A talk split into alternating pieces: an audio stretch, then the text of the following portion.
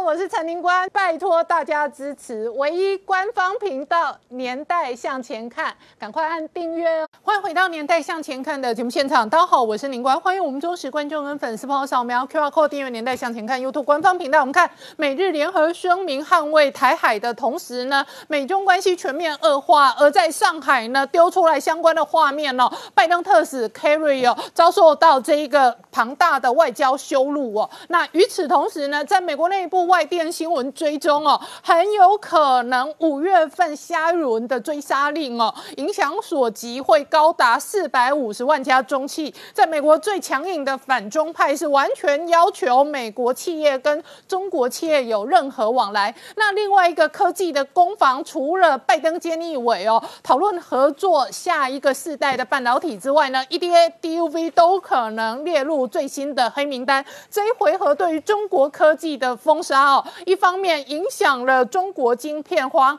另外一方面也有军事的这一个围堵，包含了美军 B 五十二呢重回关岛的同时呢，美军在秀超级黑科技，那镭射武器摧毁了无人机群。好，美中的这一个全面的关系再度恶化的同时呢，北京更加紧缩。网络上呢这两天传出来下架温家宝文章的新闻，因为他踩了习近平的地雷。同时呢，路透社追踪了报道，那北京官方呢最新说法，蚂蚁金服只要切割马云，马云只要出清持股，蚂蚁金服可能有活路。而这一连串的肃杀，可能带来什么样的政治、军事、经济的变化？我们待会儿要好好聊聊。好，今天现场邀请到六位特别来宾，第一个好朋友吴明杰，大家好，再来是宋承恩，大家好，再来是陈专家翁伟杰，大家好，再来是陈专家王以龙，大家好，再来是徐清华，大家好，再来是黄创夏。大家好。好，我们先看美国这一回合的肃杀呢，光是杀一个中国飞腾，在台股就冒出了金利科跟四星的崩跌跟中挫，所以下一轮的追杀到底要杀中国企业到什么程度？那一旦全面脱钩、全面追杀，可能带来什么冲击？好，秦皇刚刚看到的是这一个美国前国务卿蓬佩奥他在福斯最新的这一个访谈当中，要求美国企业完全的切割跟中国企业的合作。那这里头切割很多面向，比方说以半导体来讲，美国媒体追踪点名了 EDA、DUV，搞不好是下一轮的黑名单。那如果是中国企业在美国的子公司，或者美国的公司使用了中国的重要设备的话，那这也有可能纳入讨论，变成完全切割的名单。一旦名单这么大的话，哦，媒体追踪报道，那影响所及的公司可能高达四百五十万家。对，没错，因为你现在看到的，我们把它分成行政部门跟立法部门两边的要求来看。美国的行政部门这边，从川普时代就已经开始了，要开始什么呢？对于这些所谓的用到中国跟敌对国家的设备或是它的关键技术的话，那你要先得到许可，你要先来报备。你如果没有报备得到许可的话，那我就不准你使用。所以像这样的规定呢，你会发现在最近美国行政部门丢出一个风向出来，这个风向是什么呢？它告诉你说，这样针对中国或敌对国家，你使用到它的技术或使用它的设备的话，那对这件事情呢，你要得到许可。那这件事情现在的是风向叫做，它准备要扩大来办理，准备要扩大来办理。现在就发现一件事情，针对这些外国企业的部分，它可能会踩到这个地雷的有四百五十万家。那这也告诉各位一件事情，因为这是行政部门释放出来的风向，所以表示这件事情成真的机会很高。所以中国的企业，或者说包括俄罗斯的企业，如果之后呢，美国的企业或是政府要采购它的设备的话，那之后有可能就要先得到许可。那这件事情发生几率比较高。那第二件事情是我认为说，这如果一旦发生的话，对于台湾连带影响也会很深的，是什么呢？是你会看到现在传出来说，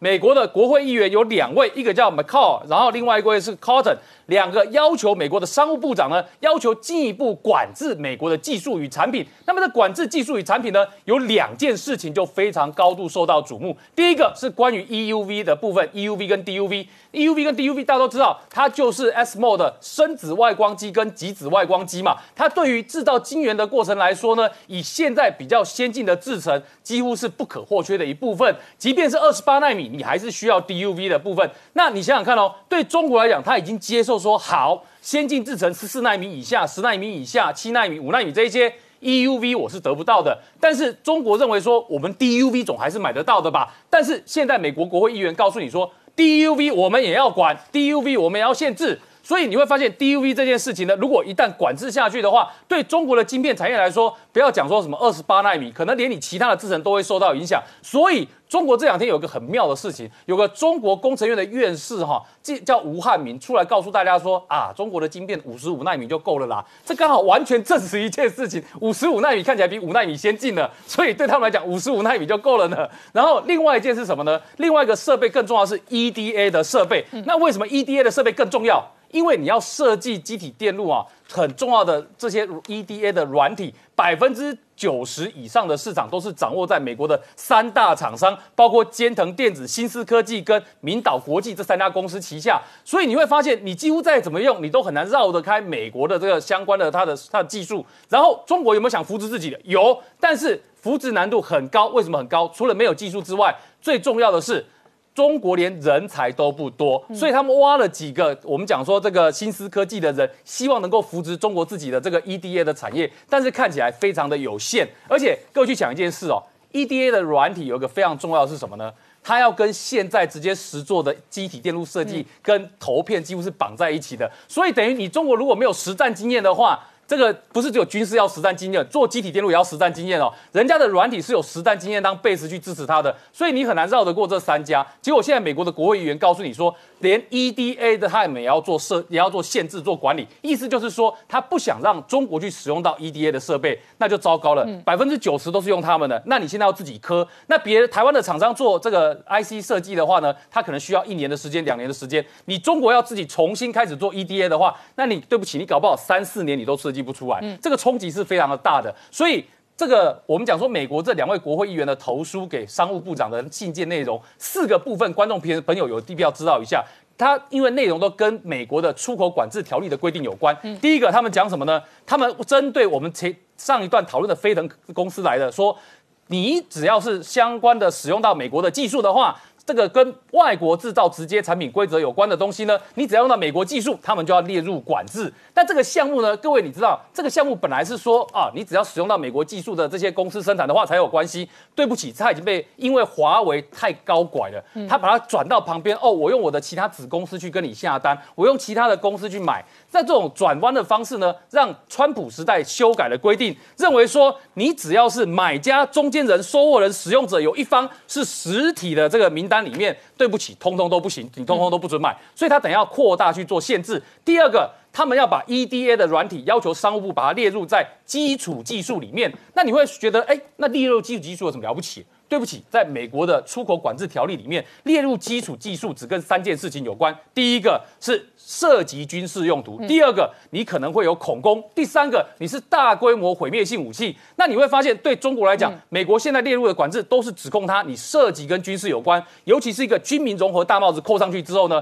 你会发现你大概很难绕，都绕不绕不太开来。所以 EDA 的管制如果它被放到基础技术去的话，那对中国的影响会很大。然后第三跟第四项对台湾会有关系的是。他们要求用到十四纳米或以下晶圆的这些中国的公司用到美国技术的时候。必须要先获得许可，然后第四条呢是要求美国的国务院跟商务部要先跟台湾政府沟通，然后呢要做终端用户审查，然后希望能够减少台湾这个企业踩到地雷的风险。所以你会发现这四条跟中国有关系，但跟台湾的企业又很关系。然后在这个时间点，你有发现一件事情，这个有两件值得大家观察的事情。第一个是你发现这个美国跟中国科技战打得风风火火的时间呢，这个拜登派了一个汽油特使凯瑞到中国。去，结果出这个完全符合大家预期般的，果然到中国被塞名塞的很严重啊。对，到中国去呢，从一下车子，我们想说啊，你这么重要的人来，拜登特使搭这种面包车，我有几次去中国参访，我的中国参访朋友都拿最大台的宾士来接送。代表民主党选过美国总统的人，当过美国国务卿的人，然后到现场去搭了那个看起来像接驳车的游览车，这怎么看你都觉得很奇怪。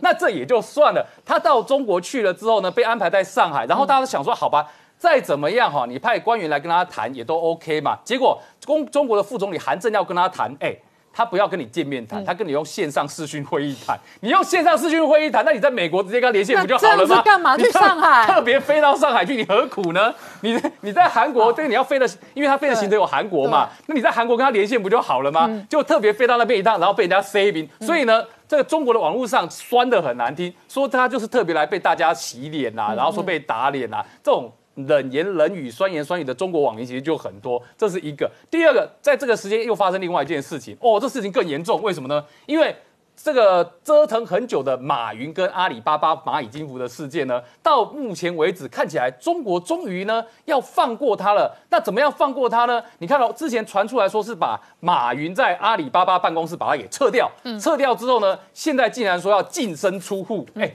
讲到净身出户这四个字的时候，其实很多都靠净身两个字，因为中国讲到男人净身，通常都跟太监比较有关系。结果他现现在传出来，中国政府要求马云从阿里巴巴跟蚂蚁金服要净身出户。好，净身出户，那对一般一般国家来或一般公司来讲，我就把我股份卖掉嘛，卖完就算了嘛。人家算了，马云在蚂蚁金服的持股呢，相当于两百三十七亿美金。好啊，那你卖掉也没事啊，对不对？但不是哦。中国政府现在告诉马云怎么样呢？他告诉他说：“你手上的股票，你不要给我随便乱卖。你手上的股票呢，要不卖给现在阿那个阿里巴巴跟蚂蚁金服现有的股东，要不你可以考虑卖给政府。哎，这一限制之下，我们刚刚讲两百三十七亿美金这个数字呢，这个看起来好像很大，对不对？对不起，限制完你买方只有这几个了之后呢，你可能就卖不到那个价格了，甚至。”这个搞不好，人家还期待你啊！人所谓的转让股份是用送出来的，这也很难讲。所以你看到马云现在被追杀的状况，以及这个凯瑞受到的对待，你就可以知道现在对共产党来讲呢，它是处于什么样的情况。好，那这个我请教陈恩，刚刚讲到的是北京哦对于马云的追杀，然而这一回合哦，华盛顿内部特别美国国会哦最新的抗中法案。它到底纳入了哪些项目？那对于科技的封锁跟中国企业的这个黑名单哦，它的界限、它的范围都会绝对影响哦整个金融市场跟科技产业的变化。没有错，宁官跟那个青黄刚刚这个所提到的这个商务部的最新的，可能五月就要推出的这个新的。规则哦，的确非常非常重要，因为它跟过去不同。过去所谓对于中呃中国企业的制裁是针对中国企业，比如说华为或是这个中兴等等。那么说美国的科技不能给他们用，然后不能跟他们买东西。但是现在是针对美国的企业，你不可以使用中国公司所制造的资通讯的科技设备或是服务。举几个例子，比如说你的公司，我没有跟中国公司买。东西，但是我用它的伺服器，或者是说我用它的监视器，或是我用它的云端服务，可不可以呢？现在全部都要交给商务部来审查，看有没有国安的危机。如果有后门的情情形，或者说他们的中间的这个交易呢，可能会造成什么会对国家安全有害的情形，商务部就可以不准他使用。那么不准他使用呢？当然企业可以抗告，但是说如果你仍然不服的话，会受到民事或是刑事的制裁。所以现在是不但是针对中企，也针对使用中国资通讯科技的美国企业。所以正如您刚刚刚刚所说的，可能是牵涉到家数有四百五十家，因为美国有六百四百五十万家，六百万的公司有四分之三都有使用中国的资通讯的这个科技哦。那么另外呢，就是后门的问题也不限于这个科技的问题，还限于。软体的问题，比如说抖音，这位就是获利参议员呢，他提出来新法案，他就是去年提过，但是他现在重提了，没有通过，就是说政府的设备禁用抖音的一个法案，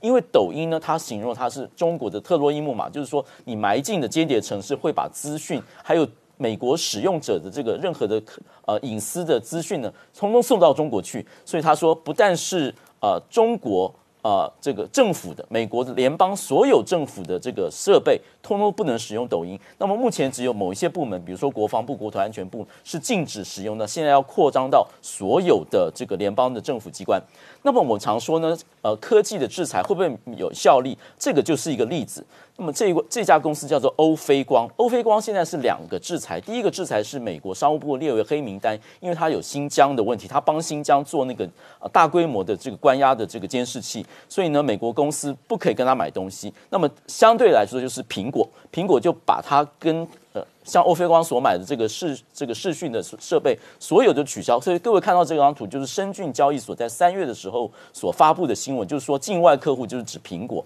终止跟欧菲光的所有供应合约。那么应声下来呢，欧菲光本来二零二零年的获益预计是四十亿台币获利的，现在清算出来倒倒亏了八十亿台币哈，所以呢可以看到说他这个呃他们现在想要卖场要求生。那我们看一下香港相关的新闻哈，上个礼拜五香港的法院宣告了黎智英还有其他八名民主人士，包括李柱明就是香港民主之父呢，都被判大概八个月到一年的徒刑哈。这件事情呢，美国的国务院林布林肯已经发了声明说，他们没有犯罪，他们所行使就是言论自由，他们就是去行使受保障的集会自由，因此呢这件事情是政治判决，是北京想要消灭所有香港的异议者，所以他说呢，美国会跟香港的人民站在一起。另外，关心中国人权的人士就是裴洛西，他也说呢，这是让人让人伤心的，还有不安的一个新闻哈。他说我会帮助国会跟其他盟邦合作，要中国付出代价。好，我们稍后回来。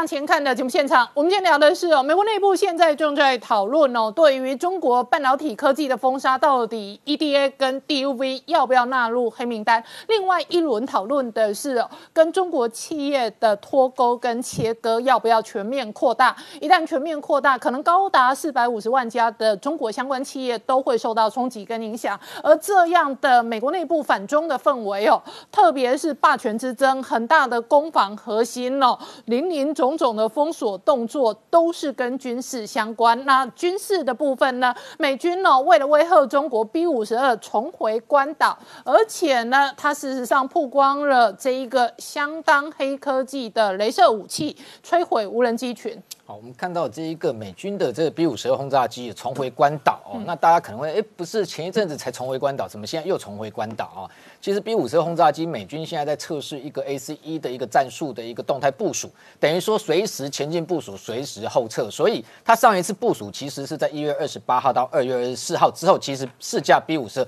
又撤回美国本土。那这一次在四月十七号又在前进部署。那大家会说这在玩什么把戏哦？它就是要让解放军没有办法掌握 B 五十轰炸机的实际动态哦。那我们观察。像类似不是只有 B 五十二 H 在前进部署到关岛，它用不同的机种轮调哦轮换。那像去年来讲我观察最多就是 b one b 的轰炸机。那今年你看就变成 b 五十二 h 哦变成一个主角。那大家也会问说 b 五十二 h 这么老的轰炸机还在飞对中国有什么战略位置的效果？那当然是有它的好处哦否则哦美军不会把这么旧的一个轰炸机还持续哦在战场上面运用。那虽然现在有很多的黑科技无人机镭射武器等等但是 b 五十二 h 它还是扮演非常重要的一个战略哦这个纵深打击的一个任务跟角色哦。那近期其实 b 五十 H 哈、哦，有一些非常有意思的一个讯息哈、哦。那其实我们知道 B 五十 H 它已经飞超过六十年哦，那已经非常老的飞机哈、哦。那现在美国空军规划它还要让它飞到二零五零年，嗯，到时候其实已经将近一百岁了。好、哦，有这样的一个战略轰炸机居然飞到一百岁哈。它最近哈、哦，它在这个美军的一个有一个飞机坟场哈、哦，亚利桑那州，我们知道很多它厨艺的飞机哦，都到那里去哦，就在那里等于说荒废在那里。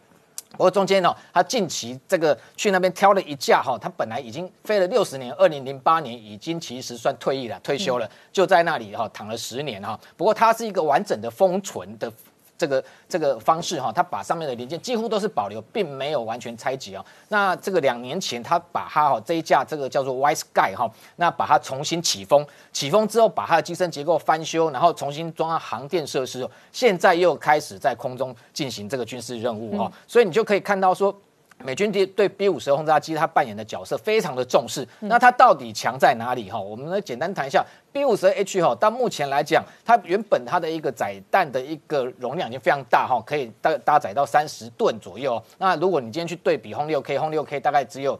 解放军的这个大概轰六 K 只有十吨哈，十来吨，那它三十吨已经是它的两到三倍，但是它现在又在持续进行机翼更更新了，机翼更新之后左右两翼双翼共。这个一共未来还可以再加挂哦，等于二十吨的重量，也就是未来它有可以五十吨的这个载弹量。那本来它弹仓里头其实就已经非常大哦，可以一次搭载五十枚的 JDAM 的这种这个飞弹。那其实像这空射的巡弋飞弹哈，可以带核弹头的。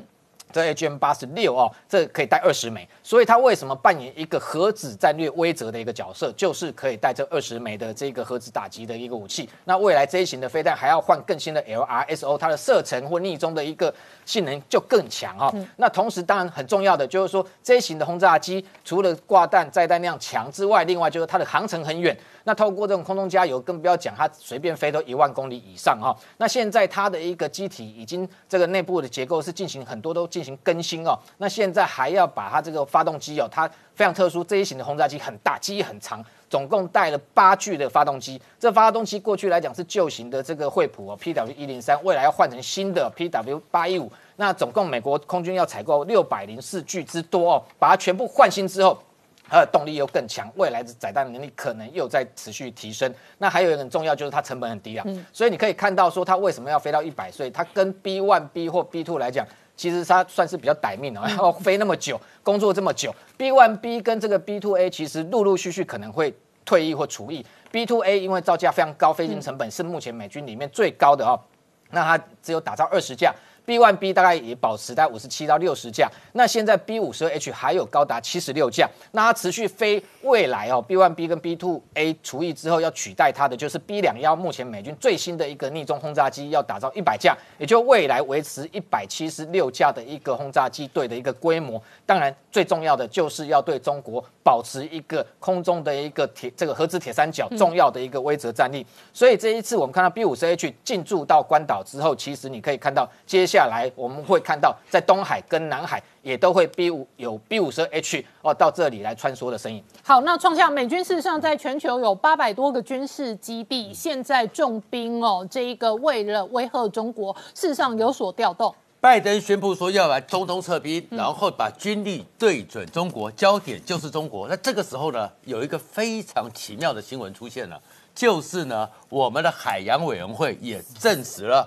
我们在南海的太平岛即将扩建，即将施工，特别是在它码头两端还要继续挖深到七米。嗯，那这个东西呢，在二零二三年就要完工。那这差别在哪里？当它挖深到七米之后，我们太平岛现在本来就有一点点。天然的水有那个百分之四十的太阳能电力，接下来这个挖深七米之后，四千吨以上的船舰可以进去长留常驻哦哦。而这个四千吨的意义，准备迎接美军吗？呃，这个四千吨就有这个意义了。为什么呢？美国的海巡舰大概就是四千吨到五千吨之间，然后我们台湾仿照美国海巡舰，然后前一阵子下海的海巡署的旗舰嘉义号刚好四千吨。所以这样的船舰，包含安平舰，包含我们沱江舰，将来都有机会在太平岛这一个可以在里面常驻的码头。然后至于伯克级这一些呢，然后在海外可以停留。然后另外一个在新加坡、美国那边有非常快速的海上的滨海战斗舰，自由级的或独立级的 LCS One、LCS Two 三千吨左右。所以当我们突然之间把整个太平岛这个港口放成一个可以放四千吨的时候，这个意涵就很特别了，而且在四年之前呢，太平岛的西北方就有人发现四个很神秘的三爪形的机构，而这个机构后来有专家说，可能是要放暗记雷达。哦而这西北方正对的是什么？就是岛上建了有四百多个军事设施的整壁礁，以及三沙市的限制。他们的那个三沙市的永兴岛刚好对着，那为什么在这个时候这么重要呢？因为美国全世界有八百多个岛那个基地，在海外美国本土之外有三百七十几个，但是有个问题，问题在哪里？过去针对苏联，嗯，针对的是俄罗斯，所以呢，在亚洲最大的基地在东北亚，嗯，日本啊、韩国，那在中东那边呢，迪格卡西亚，然后乌代尔基地，可是在南海没有。美国在南海那边一直很吃亏，它顶多就是在新加坡那边可以停放一些军舰，然后放一些军事物资，整个南海没有。突然之间，台湾的太平岛开始可以有四千吨船级，然后有那个哎可能的暗记雷达直接针对着中国，所以会不会是美国预备的一个基地？美军将来会不会在这里面避避风浪，变成大家特别关注的地方？好，我们稍后回来。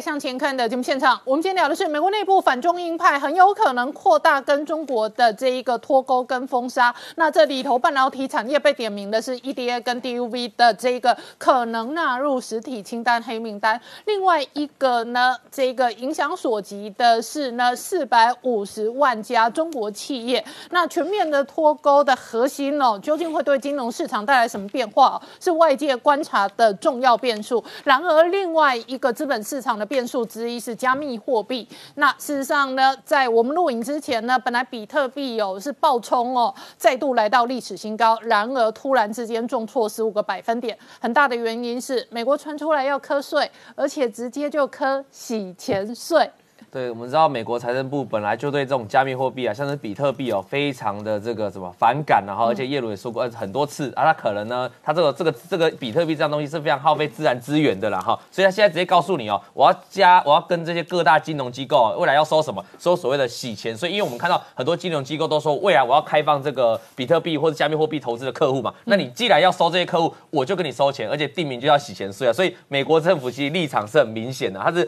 不得不啊，因为这个势头太旺了。哦，他就还是要来做一下限制啊。那我们看一下美国的四大指数的部分呢，我们可以看到这个四大指数都还在创高了哈。那比较特别注意是纳斯达克也是慢慢来，因为四大指数只有纳斯达克没有创下历史新高了哈。那未来的关键就会放在接下来的财报周，因为接下来是科技股啊会开始接连的公布财报啊。我想。最近台北股市的这个科技股也比较疲弱哦，就看要看纳斯达克接下来这些科技股的财报。那美国的银行股啊，都是已经先公布财报，财报其实表现的非常好了。那你会说大摩为什么股价还是跌了？因为它不小心涉入了这个爆仓事件嘛，亏了九亿，所以这个地方它是股价下跌原因。但是你从基本面来看，我帮它的财报给它大家同整过来看，你可以仔细看它财报。营收的部分一百五十一百五十七点二亿美元哦，这个年增率是六十一趴。那如果算净利率的部分哦，四十一点二亿哦，这个成长更惊人哦，是一百四十三个 percent 哦，超过一倍成长。所以整个来说的成长的幅度是非常大。尤其在我们来看细项部分啊，尤其是投资银行这个这个部分啊，也就是投资期投资的业务啦。简单讲，就是例如股票承销啊，股票创新高，它投资业务当然创新高。对啊，那股票承销啊，例如一些相关理财啊，股票承销还是大涨，是创新高的哈，这个成长非常大。所以我们看到去年股票。票市场的大涨，毫无疑问就给了这些华尔街的投行哦一个非常大的强心针了哈，所以呃虽然去年疫情冲击了这些银行，但反而过来看金融市场的大涨哦，反而造就了他们另一波成长的动力。那另外来看一下美国。复苏了没有？除了从这个金融业务的成长来说，你们另外看就业市场部分，最近公布就业的机会，哎，四十九州啊，所有的就业人口都增加了哈。那增加最大的前三个州，我这边帮大家点出来，第一个是加州，第二个是德州，呃，前两名的这个两个州啊，都是来自什么科技重镇嘛？因为我们过去节目谈论过，谈论过很多次。那另外，刚刚消费啦，这些观光娱乐事业的夏威夷州，成长的这个也速度也非常惊人哦，就代表说，哎，未来开始解封了，也许夏威夷的酒店业有机。机会反弹哦，所以整个美国企业不管在资本市场也好，还是在实际就业市场都看到大涨，所以推升了那些美国的四大指数持续创高。那另外我们来看一下，刚才这个关姐特别提到了比特币啊，或者说加密货币在礼拜日哦遭逢了重挫。关姐刚才提到跌了十五趴，这十五趴哦跌的多快啊？其实是在十五分钟之内丢掉。丢掉了八千美金的比特币哦，那你可以算了，十五趴的市值，它目前最高的市值来到一兆美元嘛，一兆美元的十五个 percent 哦，跌的是非常重啊。那其他货币，包括以太坊也是跟着跌了哈，所以那这个当然是短线波动。如果持有的这个时候考验你的信仰了哈，到底是逢低买进还是利多出尽？因为它会大涨的原因是来自于我们上次讲 Coinbase 这个这个货币价货币平台挂牌嘛，那到底是利多出进还是怎样？这个到底还是逢低要买进？我们可以持续来做观察。我比较想跟大家讲一件事情哦。比特币刚才关姐提到重挫原因哦，有一个原因是来自这个土耳其的央行说什么我要禁止比特币哦，哎呀，终于有央行有 gas 说我要禁止这个货币。另外一个就美国政府说，我刚才提到他要扣，他要收你这个洗钱税了哈，所以大家就先跌嘛，因为反正有费用增加哦，对于这个信心就有打击啦。不过我觉得啦哈，比特币的定价是来自于一些大咖的持有，比如说谁。像马斯克，马斯克呢，只要再跳出来喊这个比特币要大涨哦，我相信很多人还是会支持他。另外，包括 ARK 这女股神也是看好这个加密货币的。我们来谈一个最近的是，这个是比特币的崩跌啊，嗯就是各位观众在看是线图啊，就在对这个礼拜日哦，短短十五分钟之内摔下去的情况啊。就昨天突然就重挫突然动作趴，，那这个情况就是加密货币会让大家担心的，就是说它的波动实在太大，你很难在金融市场看到这么大的波动。如果在股票市场都要熔断了啦，那比特币还没有熔断这个机制啦哈。那另外我要帮大家做一个资料，这个资料是所谓的永续期货的这个资金的费率哦，这个代表什么意思？因为这个平台跟外面这个。比特币的交易啊，这个价格可能会有落差，所以平台如果你投资这种永续期货，可能会是费率。那这个费率啊，这个费用啊，是为了弥补这个期货的价差，所以你可以看它看看这个费率哦。如果这个费率是负的时候，代表期货的价格哦是低于现货的哦。那期货我们知道是。领先这个现货的嘛，代表昨天的那一个刹那、哦，有很多人哦跑去放空这个期货了，所以这个费率，那你可以看到过去在大涨过程当中，费率是很少是负的，也代表期货价格很少是比比特币还低的哦，那代表说市场有一个哎情绪的转换，那这个地方可以提供大家一个指标。另外看一下这个马斯克哦，他。过去以来，我们在节目也谈过很多次啊，无限次的吹捧这个 狗狗币啦狗狗，连 SEC 都说要调查。他过去有把这个狗狗抱起来说在月球啊，那现在呢，四月四月初的时候还还贴了一个图啊，他说有一只狗狗在月球上面叫了哈，这个很简单，他形容说狗狗币哦有可能会喷到像月球这么高，或者是我要带狗狗币上月球了，月球上可以交易狗狗币。那狗狗币在这个推文一出来之后，各位看礼拜五一天哦，一天大涨两个 percent，那如果上周一整个礼拜呢是大涨四百 percent 哦。哦，上周一个礼拜涨四倍，对，那礼拜五一天的话是两百 percent，我刚才讲错，礼拜五一天是两百 percent，哦一天就两百 percent 哦哈。好那我要顺便跟各位观众讲一下狗狗币的来源啊，简单讲一下。等一下哦，四百 percent 跟两百 percent 哦，都是一天之内暴涨，但是投资有风险哦。对现在洗钱税出来了哦，对，几天算算。观众不要不要看到这里立刻开户，立刻抢进，立刻 all in 哦。对，而且这个狗狗币跟比特币有差距，比特币它是有发行总量，现在是越来越奖励会越来越减半嘛。狗狗币是没有上限的哦，所以它很单纯。我认为就是马斯克在，就是很多美国乡民去簇拥去追，而且它价钱便宜嘛，一人买一人买一一人买一枚嘛，大家疯狂买，造成这样。狗狗币最早诞生是这样，是一个工程师哦，他觉得很无聊，他觉得这比特币怎么会长成那样子哦，他就然后那时候流行网络上流行这种，就旁边这个柴犬的梗图啊，他就把这个柴犬梗图放到这个比特币，他说创放到这个加密货币，他创了一个狗狗币，其实是用来嘲讽的，嗯，结果没想到这个嘲讽的货币竟然在现在成为了一个哎大家都疯狂吹捧的货币，因为它很便宜啦，所以过去狗狗币啊在网络上都拿来当做小费打赏啊，打赏一些网红啊，打赏一些直播，它有多便宜？哦，很便宜，你看这才几美几美分而已，原本可能还几几美分，然后慢慢涨上来，现在才几块钱，这哎，甚至还没到等一下，一块，一枚不到一对块，对，一枚不到一块所以。比美国小费打赏还要少。对，所以每个人都来买这个狗狗币吧。那如果我们用比价的，有没有机会靠比特币还是像以太币比价？哦，所以网友会疯狂这样。但是还是讲一句啊，刚才关键提的，投资有风险啊，呃，哦洗钱自己要税正在等你。好，我们稍后回来。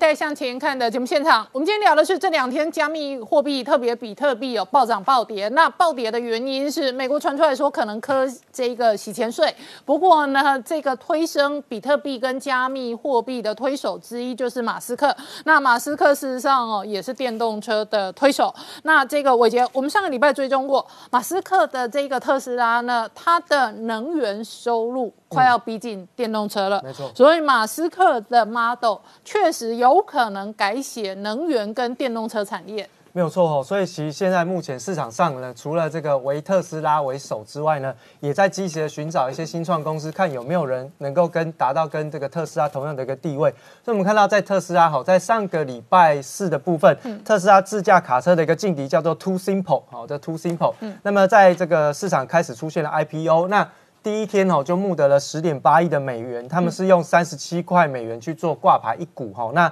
募得十点八亿的美元。那另外呢，其实，在 Too Simple 的部分呢，他有说他已经有这个卡车的自驾技术，而且他这个自驾技术呢，宣称它可以颠覆目前。规模四兆美元的货运市场，而且已经取得了 Navy Star 的五千七百辆的自驾卡车的一个订单。那么在目前呢，有跟这个加拿大的国家铁路，有跟这个柴油引擎巨头 Cummins，还有另外跟这个运输服务业的 Penske。有开始做积极的合作。另外，在二零二四年，这个自驾卡车呢将会投入到这个扩大生产的一个范围当中。所以呢，遭受到这样子的一个劲敌的挑战，我们看特斯拉最近的一个股价哈，从三月份以来是积极的往上去进行反弹，也波段反弹了百分之二十三。好，那所以其实就目前看起来，似乎在这样的一个新创公司的挑战之下，特斯拉股价呢还是持续不断的创高当中。另外，我们看到哈，在这一次哈，整个国内的这个财讯传媒董事长谢金有特别提到，下一场新的国力竞赛的战场就会是在电动车的这个产业当中。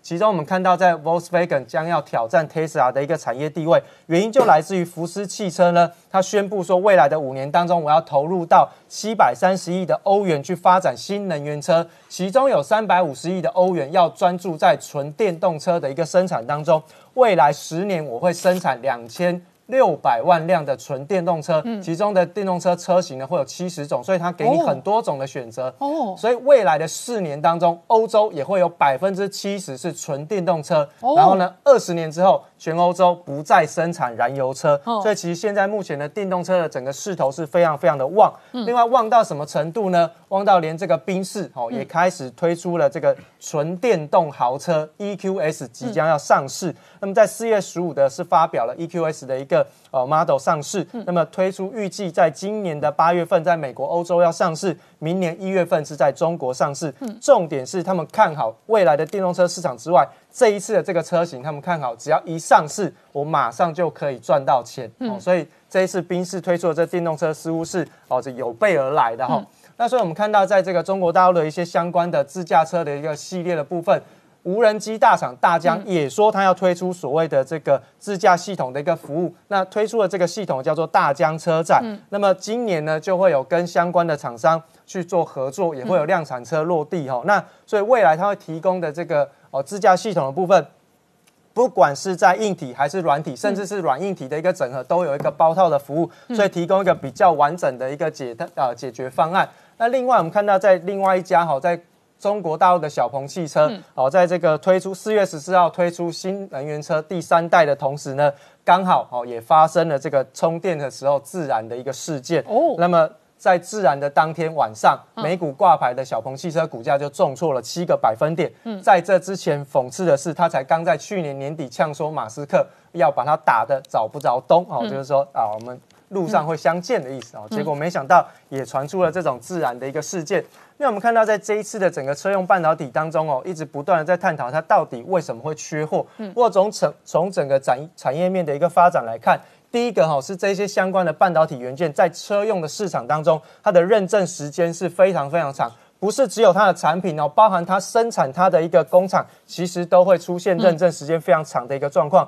另外就是因为疫情的影影响，导致于厂商错判形势，然后订单抽单之后被人家消费性电子单去补空缺，调整不易。另外，我们看到在国内的部分呢，为什么这一次说哎都要靠台积电？嗯，这几家厂商其实是在车用电子领域当中非常大的一个厂商。瑞萨半导体全球占比百分之三十的一个市占，它最主要生产的一个啊制程是在二八纳米跟四五纳米。，N 质谱占市占比率百分之二十六，生产的制程是十六纳米跟二八纳米。英飞凌占比百分之十四，是十六纳米跟四十还有四十五纳米，全部都靠台积电生产。另外呢，意发半导体虽然说它的占比是相对比较小，但是它也是全部都靠台积电生产。因此我们可以看到，在这一次为什么车用半导体为什么这么缺货，都一一直要跟台积电调产能，原因就在这边哈。因为我们看到，在这个电动车的关键战役上面，我们上个礼拜帮大家讲到，当未来电动车在不断普及的过程当中，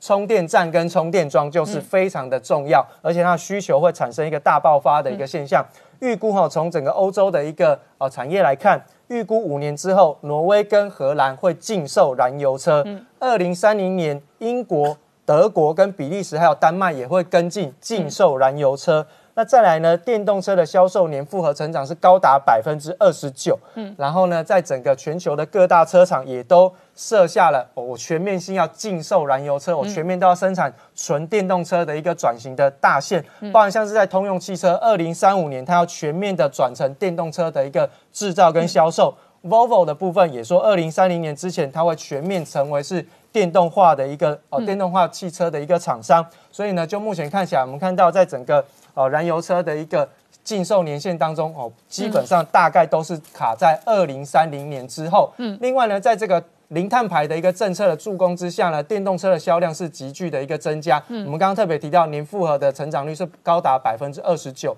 所以在接下来电动车快速度普及的过程当中，每一年到二零二五年之前，充电桩的一个商机是上看四千五百亿的美元。而我们在上个礼拜的节目当中特别提到，现在呢就是得充电桩者得天下，嗯。就是未来台湾在整个充电站、充电桩当中，下一个台湾科技产业当中的造园产业，就会来自于在整个电动车的充电站跟充电桩的商机当中。我看到台湾的媒体报道，有特定的饭店跟特定的民宿业者，因为他有架充电桩给客人充电，没错。因此呢，订房生意大幅增加，没有错因为很多电动车的车主非常需要，他晚上睡觉的时候，他的车子在那边一整个晚上充电。对我们稍后回来。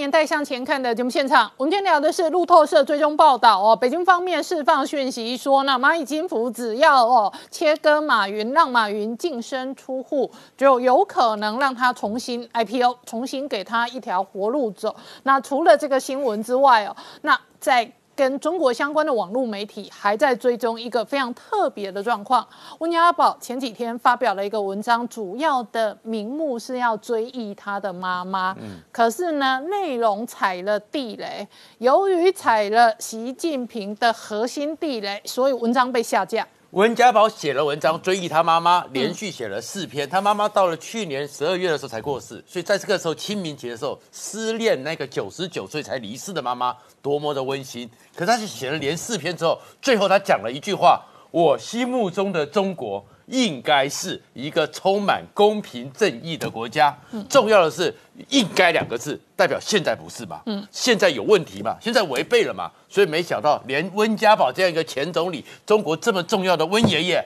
他的文章被下架了。温家宝从三月开始连续写了四篇文章，里面把他妈妈当年怎么去鼓鼓励他，怎么叫他要多注意人心，什么什么的都写了。你前三篇都没有问题，微信也可以转发，发凤凰什么都转载。但是第四篇当“应该”两个字一出来之后呢，微信禁止转载，凤凰就把它给下架了。嗯，所以温家宝就被禁言了。原来这个状况，而且温家宝在讲的时候呢，他呢还特别讲说：“我同情穷人，我关怀弱势，我反对任何的欺凌和压迫。”哦，这个事情大家就讲说，你温家宝，你连你这样子，习近平都不能容忍你，因为你这个状况抵触了习近平最高的原则——妄议中央。可妄议中央，温家宝只是被封了嘴而已。最惨的是一个呢，大家其实呢叫做足不出户，永远的上海在地派前上海市长杨雄，突然之间神秘的死亡了。嗯，而这神秘到什么程度呢？他竟然最后的理由是说，他突然心脏有不舒服，晚上紧急的送到了整个上海华生医院，结果说法是说没有人认得出来他，所以没有人照顾他，延误就医。所以到了四月十二号凌晨十二十分的时候就死了。可是这个杨雄是谁？刚刚讲的，他叫做有名的叫做足不出户。他是一九五八年出生，从小的就出生长在那个浦东区，然后一辈子就在上海。从一九八八年就在上海做官，一直做到了二零一三年，一直到二零一七年，五年的时间就是上海市市长，一辈子就是在上海。就留在上海，就是他竟然说他半夜送到医院的时候，华山医院是上海百年医院，是上最重要医院，所有的医护人员没有人认得他们的前市长，然后这样的事情，结果就被延误，而且后面再传出来说带他去的还有中纪委，嗯，那中纪委带进去，然后没有人治疗，所以杨雄到底是怎么样？被突然死亡还是怎么样，就引起好奇。而杨雄为什么这么重要呢？因为他是江泽民在上海的五人小组里面，除了我们现场人有人孟建柱之外，就是杨雄，还有三个人的名单还没出来，所以一直留在上海，一直在控制上海。所以是不是江泽民的人马又被修理了？而且呢，郭文贵还讲说，郭文贵以前讲过一个东西，叫做蓝普陀计划。蓝普罗计划里面就是当时呢，怎么去处理掉令计划，怎么扶植，怎么把这个习近平架空，然后怎么样有那个金融政变。哎，这个时候发现原来杨雄跟孟建柱都是蓝普活计划，所以现在是不是习近平在这个时候发现说，你那个温家宝会乱讲话，我把你封口，然后你这个上海班可能还在蠢蠢欲动，所以把你这个有足不出户、永远不会离开上海的守在上海的杨雄给处理掉了。而这个时候，习近平更做一件事情，就是思想要从小开始，要赢在起跑点。所以中小学一直到高中，所有他们学校里面的图书馆被下令要除去那些不干净的思想，所以世界名著统统把它下架。所以他以后呢，这这大陆的中小学呢，是没办法有机会看到动物农庄的，因为动物农庄里面的思想是不正确的，所有人都所有生物都生而平等，只有猪平等比较平等一些，这种东西大陆人是不能读的，是不能读到一九八四的老大哥看看着你的。后面没想到最近才才越做越烈，连贾伯斯的传记。连比尔盖茨的励志也通通被禁了，因为他们不知道说这里面可能有美国的民主自由的思想又被禁了。接下来连格列佛游记也被禁了，因为格列佛游记他们认为说违反科学，所以中国的内部里面连这种书都被禁。最后你发现他们这个媒体就发现。中国大陆的中小学里面，图书馆里面放的是什么？习近平的强国梦。嗯，然后变成是以后你要这些小学生去读一本习近平的演讲集，习近平的强国梦，这是中国大陆最后的思想控制，控制到中小学的图书馆里面去了。好，那北京内部除了下架温家宝的文章之外，也要求所有公众人物表态。那秦皇在娱乐圈的新闻当中哦，想要做中国演艺圈的市场，事实上都要被迫表态。很大的指标包含了欧阳娜娜跟林志玲。对，呃，林志颖的部分呢，其实这样讲，就是说林志颖之前在中国市场其实很红，然后中国人其实很喜欢他，然后他也上中国节目。可是我们在这两天看到一个非常有趣的新闻，是中国原来对于这些艺人，除了管控你的脑袋爱不爱中国之外，他现在连你的思想正不正确，他可能都有意见。因为这两天林志颖踩到一个中国思想上的地雷，什么事情呢？那大家就会想说，哎，到底发生什么事情？结果我才发现说，哦，林志颖因为这这。去年到今年，因为疫情的关系回到台湾来嘛，那结果大家才发现说，哦，林志颖要跨足做银建业哦，他要盖房子当建商哦。结果呢，他的现场房要盖房子要动土的时候，有个传统的仪式是什么呢？我们都会发现，这个在现场要动土的时候会拿个铲子嘛，会有个金铲子啊。结果那个金铲子呢，林志颖在现场动土完了之后，他也不会就是问说谁要这个金铲子，因为在台湾会觉得说拿这个金铲子有个吉利的味道在里面嘛。所谓的吉利的味道是说啊会生儿子啊，所以有。金铲子啊！结果你知道这件事情被骂翻了，而且骂他的人是谁呢？各位可以看一下，《环球时报》骂为什么？为什么《环球时报》盯上他？《环球时报》直接骂他，然后中国的网民直接骂他，然后上面就直接写了林志颖的这个言论。那很明显，他认为林志颖的这个迷惑言论，然后冲上热搜。那为什么呢？因为他们认为说啊，你这个就是标准的男女歧视、性别歧视。性别歧视这件事情呢，你会发现在中国来讲，为什么现在那么敏感？因为中国，你知道之前呢就是一胎化政策嘛，后来好不容易开放了二胎、三胎，但是在这过程里面，他们过去确实有这个所谓的重男轻女的这件事情，然后影响很大。结果这个事情呢，仿佛踩到了这个地雷，被大骂了。那林志颖被骂完之后，你知道林志颖怎么改吗？林志颖把他的内容改成什么呢？改成说这个我只是这个地方的习俗，生男生女都一样，请网友不要过度解读。讲这样还不行呢，这样继续骂，骂了之后。呢？林志颖再重新改了原文，说这个。把我这是有三个儿子的铲子改成说我这是有三个孩子的铲子，不能讲儿子，讲儿子就是性别歧视，所以你就会发现林志颖踩到了这个地雷之后呢，在中国的言论市场里面一样被大家大加挞伐。好，今天谢谢大家收看《年代向前看》，也提醒我们忠实观众跟粉丝朋友扫描 QR Code 订阅《年代向前看》YouTube 官方频道。我们同时在 IG、脸书、推特、Telegram 上面都有官方的账号，而我们 YouTube 平台上面也有将近八千个影片资料库，欢迎大家看好看。满看到宝，谢谢大家收看，谢谢感恩。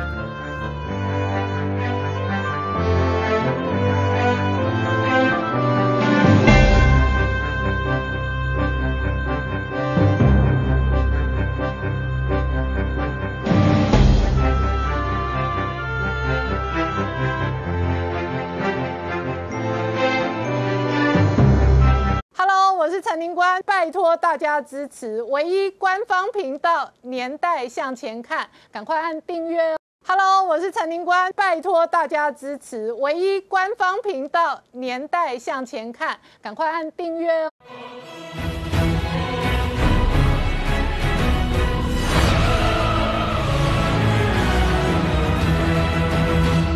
年代向前看，向前看年代。大家好，我是林官，欢迎我们忠实观众跟粉丝朋友扫描 QR Code 订阅《年代向前看》YouTube 官方频道。我们看这一次哦，拜登菅义伟美日高峰会后联合声明，五十二年来第一次哦，捍卫台海，那写入台湾。同时呢，十四万日本自卫队哦全面演习哦，准备备战抗中，这是史上最大规模。而美日台的抗中联盟不仅是军事的同盟，背后还有科技产业链。这次拜登跟菅义也准备合作下个世代的半导体，而美国内部也传出对于中国科技的封锁可能更加紧缩。同时，网络哦曝光了这张照片，美国跟日本的军舰同时护航着辽宁号哦。而在五月份呢，文在寅现在很有可能要出访华盛顿。那亲中派的文在寅到底会不会选边站呢？这里头还影响着半导体的战争。虽然环球时报抗议哦，要求日本离台湾远一点。然而这一场哦，世界霸权之称得台湾得天下。那特别是在美国方面传出来，下一轮可能封杀半导体相关的 EDA 跟 DUV。一旦这个列入黑名单的话，中国科技可能会遭受到全面的发展窒息。在台股今天再创历史新高的同时呢，整个大盘由中钢领军，船产大型股大涨。然而半导体呢，事实上哦，笼罩着阴霾。第一大阴霾是金利科在吞。一根跌停板，跌幅已经超过五成，而这背后仍然是中国新风暴。那紧接着四星今天盘中逼近跌停，今天也跌破五百块整数关卡。两个月前一千块，而如今的股价跌幅也超过五成。这一场中国的新风暴，当然跟。这个华盛顿要求台积电直接斩断中国飞腾有关。然而，三星海力士如果再度轻松摇摆的话，后续也可能引发半导体新的洗牌。而这背后会带来什么样正式军事经济的变化？我们待会要好好聊聊。好，今天现场有请到六位特别来宾。第一个好朋友是于中基将军啊，大家好。再来是许清煌，大家好。再来是陈江江、翁伟杰，大家好。是财讯的这一个杂志副总编辑林宏达，大家好。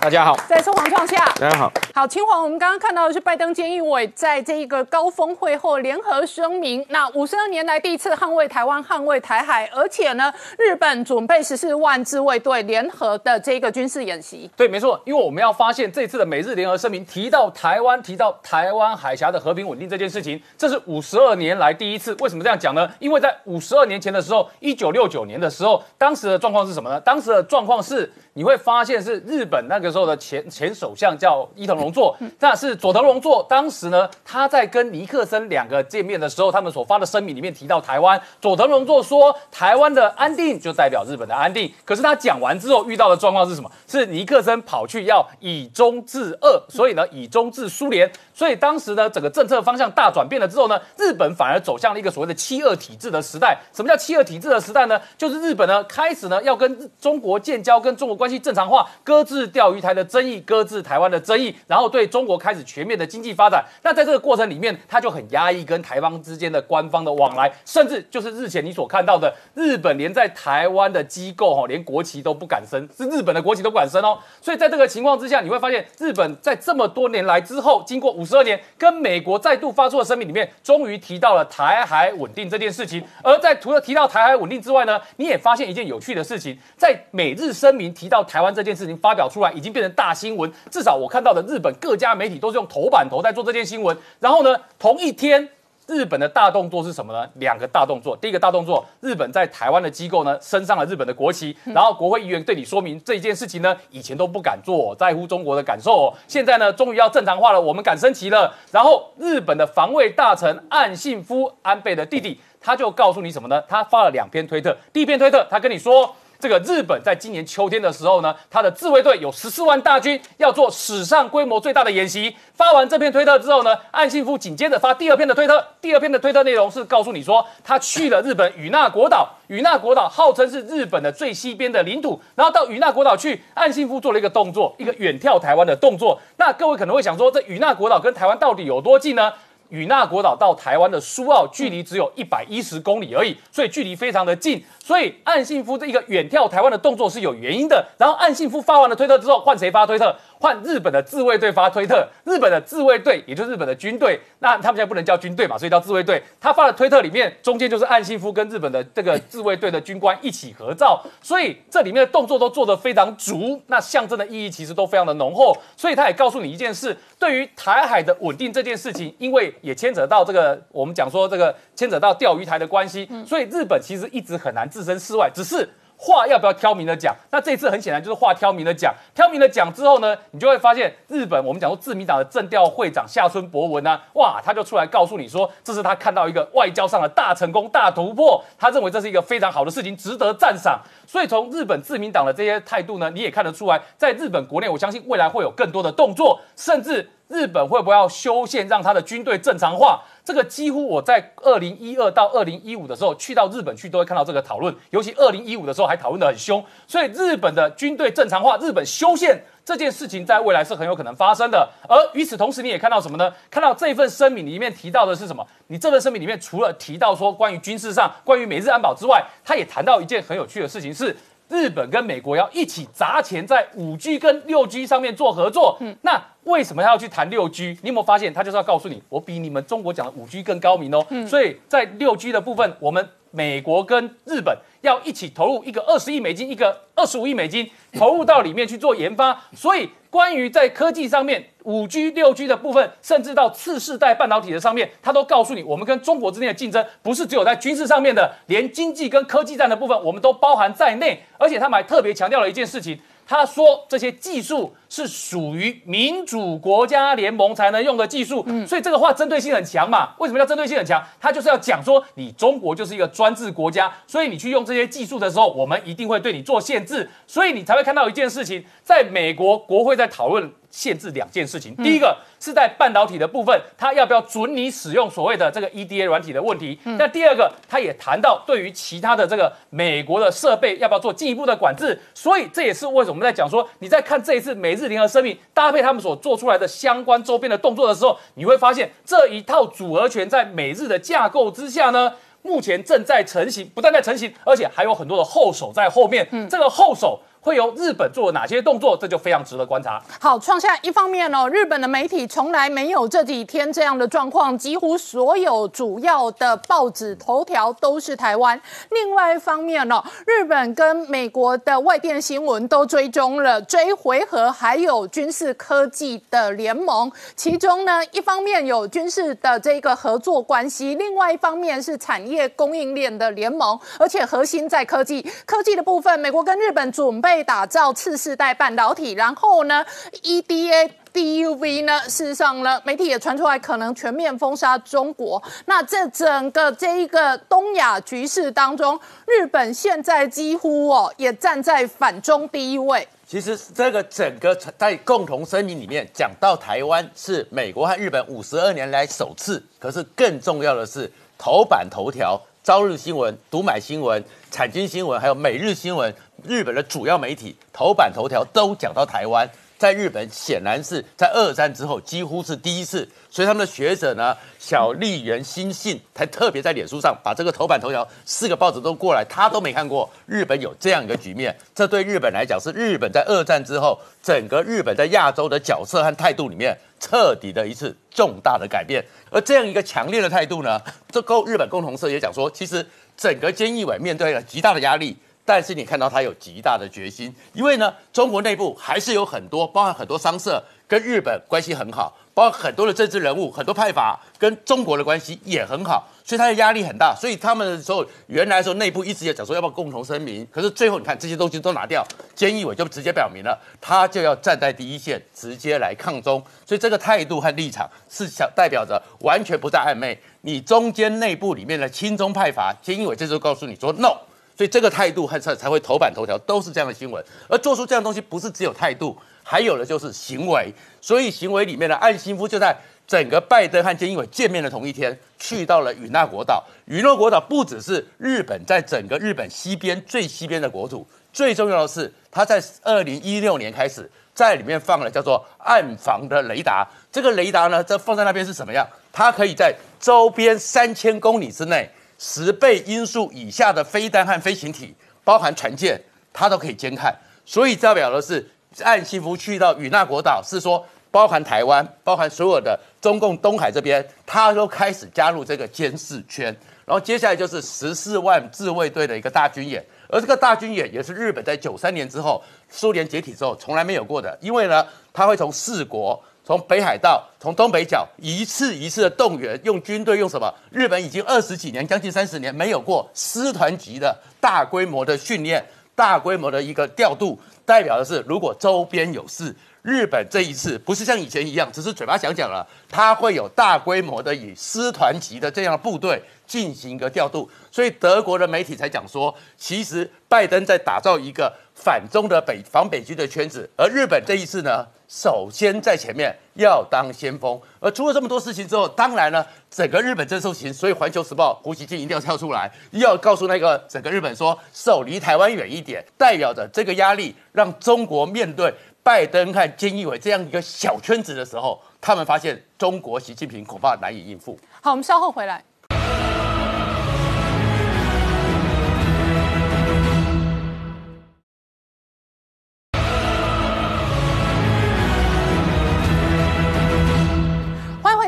向前看的节目现场，我们今天聊的是美日联合声明哦，这个高峰会五十二年来第一次纳入台海，那美日安保放进台湾台海之后呢，造成了东亚的局势的转变。同时呢，这个日本的产经的相关经济新闻追踪哦，这一回合的高峰会不仅仅是政治军事的联盟，还有一个次世代半导体的科技合作。同时，这个科技合作的这一个战略。布局的同时呢，也可能加大对于中国科技产业的封杀。然而，在这一个时间点哦，尽管拜登出来公开捍卫台海跟西太平洋，但是在美国内部，共和党的反中鹰派蓬佩奥每天仍然公开监督拜登。好，明姐刚看到的是美国前国务卿蓬佩奥直接说，美国要强力捍卫台湾哦，对抗中国的同时呢，这回合美日的军舰同时监督监看辽宁号。对，呃，先前我们看到这个呃，DDG 八十九马斯廷号啊，有近距离监控辽宁号哈这样的一个照片，翘脚还监控的状况啊。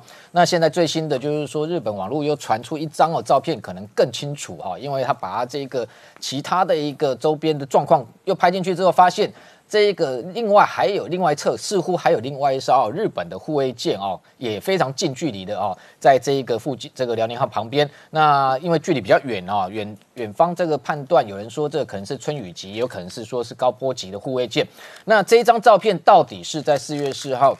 这个他辽宁号出宫古海峡时候拍的呢，还是已经这一个他在四月十号已经进入南海之后，美日的军舰还持续一路监控哦到南海拍的，这个不得而知。当然，如果说是在南海的可能性也是存在的哦，因为特别先前也传出说辽宁号在这一个四月十二号不是在这个原地停滞了将近一天吗？哦，那周边其实有最新的美国商业卫星曝光哦，就是说。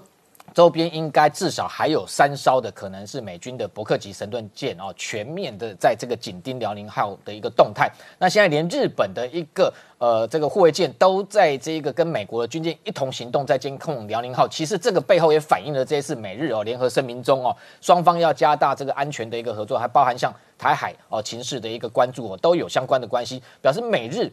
从这个东海一路到南海，其实都已经在做一个联合海上的监控行动。那外未来当然更不排除在台海也有类似的动作。那主要这一次这个伪造呃这个辽宁号的动态哈，成为网络讨论的焦点哦。因为辽宁号到底在四月十十二号那一天，到底动力上面是不是出了问题？那后来为什么又会持续在那个地方移动？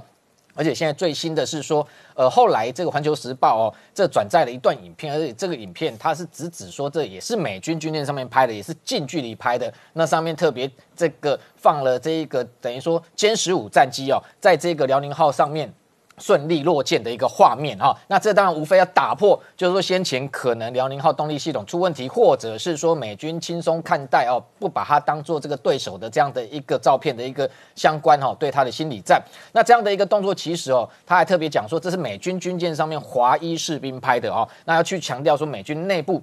其实有很多华裔士兵。其实我们过去到美军采访，的确他的一个航母打击群里面，其实华裔官兵还蛮多。但是这些官兵其实哦，都是经过这个他们的安全查核，包含像其实先前哦，川普政府任内哦，对中国开始把它视为首要的敌人之后哦，美军内部的一些。安全的考核就加的非常严格哦。那现在的华裔士兵当然能够在这个美军舰艇上面服役哦，他是经过他们的安全查核的哦。那只是说这段影片它要展示是说辽宁号并没有失去所谓的战力，特别是它的歼十五舰载机在这个地方能够起降。不过回到呃原点，我们去探讨说为什么它四月十二号在这里哦停滞了一天。到底在做些什么事情？而且到十四号的时候又开始北移，而且这两天最新的美国商业照片发现，十六、十七号有其他更多的解放军的舰艇，大概六到七艘哈，在这一个海域这个呈现这一字形的一个海上的一个编队的一个这个方式哦，似乎在做些相关的一个演练哦。那第一个我要强调是说。歼十五的一个起降哦，辽宁号上面当然过去来讲，它已经具备这样的能力，这也不是第一次。那环球时报刻意放大说，美军官兵看到是好像这个惊讶无比，还哇一声哦。那其实这个对辽宁号来讲，基本上哦起降的这个训练上面来讲，已经其实是一个正常化啊，只是说它在一个什么样的水域进行起降，其实才是观察重点。所以为什么通常过去它有几次都是辽宁号回到南海之后，特别是接近海南岛的时候，才做这种起降训练？因为如果真的发生意外的时候，海南岛上面机场极可能成为它的备降场哦，这也是重要的原因之一。另外哦，其实值得观察是说，辽宁号这一次的动这个动向哦，非常的这个诡谲哦，让这个外界都持续在观察到底它在做什么哦。那现在当然有一种看法是认为说。还做了演练一字型的一个海上的一个航行，非常有可能是要做一个海上教育。那特别是因为四月二十三号是中国的解放军他的海军的建军节。那先前其实有两次经验我们都看到，二零一九年的时候四月二十三号，习近平到青岛。那时候中国也是因为这个海军建军七十年的名义哦，那那时候等于说辽宁号也有出海。不过我们那一次其实我们也在这个地方录影的时候看到它那个画面，天后非常差，那个大雾蒙蒙，辽宁号连看都看不清楚哦。那习近平在这个另外一艘舰上脸色铁青了啊，所以在那个地方你就可以看到这个季节在那个地方海象不好，海上的教育的效果非常的差。那在二零一这个呃二二零一八呃一一九年哦。这个呃，二零一抱歉，二零一八年的南海阅兵哦，你看它一次出动了四十八艘的这一个海上的军舰，那在这里做一个海上的展示，所以这一次外界也不排除是不是有可能在四月二十三号它的海军建军节又在南海这一个海域哦进行一个这一个包含像是不是连山东舰都会出来用双航母的一个方式配合它的零七五最新的两栖突击舰，在这个地方又做一个这个相关的海上阅兵，然后这对美日哦这个。这个等于形成一个海上的一个军力的一个展示，那对周边国家造成一个心理上的一个震慑的一个效果，所以这个是值得观察。所以辽宁号的动向的确未来可能会是一个这个中共接下来下一阶段如何耀武扬威重要的一个指标。那除了解放军在南海的这个相关的动作之外哦，这两天其实我们观察到美国媒体这个《富比士》杂志哈也有一则相关呃这跟台海有关的讯息哈，这非常值得观察，包含提的这个。这个有重在四月十二号那一天哦，美军的罗斯福号航母哦，从南海穿出巴士海峡的时候，这个时间点哦，美军从这个日本的基地派了四架的 F 十六 CD 战机哦，那直奔台湾南面的一个空域哦，这个动作过去来讲的确比较罕见，因为我们看到美国的军机不管是在进入巴士海峡，通常是用这个这个呃电侦机也好，这一个反潜机也好。那以战机哦，实际飞到这里来比较少见哦。过去也曾经传出有这个 F 三十五战机飞到这里来，不过这一次来讲讲的很具体，是说它可能是从这一个日本冲绳基地，或者是本州的三泽基地哦，那飞了将近两千九百公里之远到台湾的一个巴士海峡这个南侧这个地方，而且更特殊的是出动了四架的 KC 一三五加油机。那这一个报道的内容哦，基本上它的解读哦，我认为可能还有其他的。这个空间哦，包含像，因为他特别谈到说，如果出动四架 F 十六 CD 到台湾台海这里，要进行这个，譬如包含为这个罗斯福号航母打击群护航，或者是在这个地方哦，跟这个解放军的空中兵力进行对峙，那四架 F 十六 CD 居然要出动到四架的 KC 一三五加油机，这样子对于美军的一个长城的打击来讲，耗损非常高。那解放军在这个地方反而有地利之便哦。不过我们从另外一个角度观察哦。K C 一三五加油机，过去我在采访美军的时候，我曾经实际登上过。那在上面实实际为这个 F 十五 C D 的战机有加油。那时候看到的是说，它一次至少可以加六到八架八架的这样的一个架次哦。那今天 F 十六战机出动四架就。出动了四架的这个加油机哦，其实我个人认为。不竟然完全是只是为了这四架 F 十六美军的军机加油，非常有可能在这个空域未来他在做一个模拟或演练。一旦台海战争爆发的时候，台湾的这个 F 十六不管是这一个性能提升之后，或未来的 F 十六 V 哦。都有可能有这个空中加油的需求，所以在那个时间点，其实，在实际的这个空域要如何为台湾的空军的 F 十六战机进行加油？所以这一则讯息背后的意涵，就是说未来其实在这个空域哦，这个美军空中加油机可能会在台海呃为台湾空中这个进行空中加油，这扮演非常重要的角色。好，我请教于将军哦，刚刚讲到说美日的高峰会会后联合声明，五十二年来第一次哦纳入台海，那事实上。澳洲现在也观察到台海的局势非常紧绷，甚至哦，他们事实上也模拟哦，判断一旦台海有最坏的状况的时候，澳洲也可能参战。对，我想啊，这个对呃中国来讲啊，美日问题已经让他够头痛了哈。那让他更更会担心的，应该就是呃澳洲政府最近的表态了啊。这个澳洲的这个金融评论报特别提到。澳洲已经就台海冲突做最坏的打算，那不排除介入。那介入的方式，他也讲明了，就是派出澳洲的潜舰、它的空中加油机，还有配合美军的军事行动。那这个对中国来讲，绝对就是一个噩耗。那我们也了解，就是说，其实呃，除了这个之外，澳洲政府啊这一篇那个评论啊，他还点出了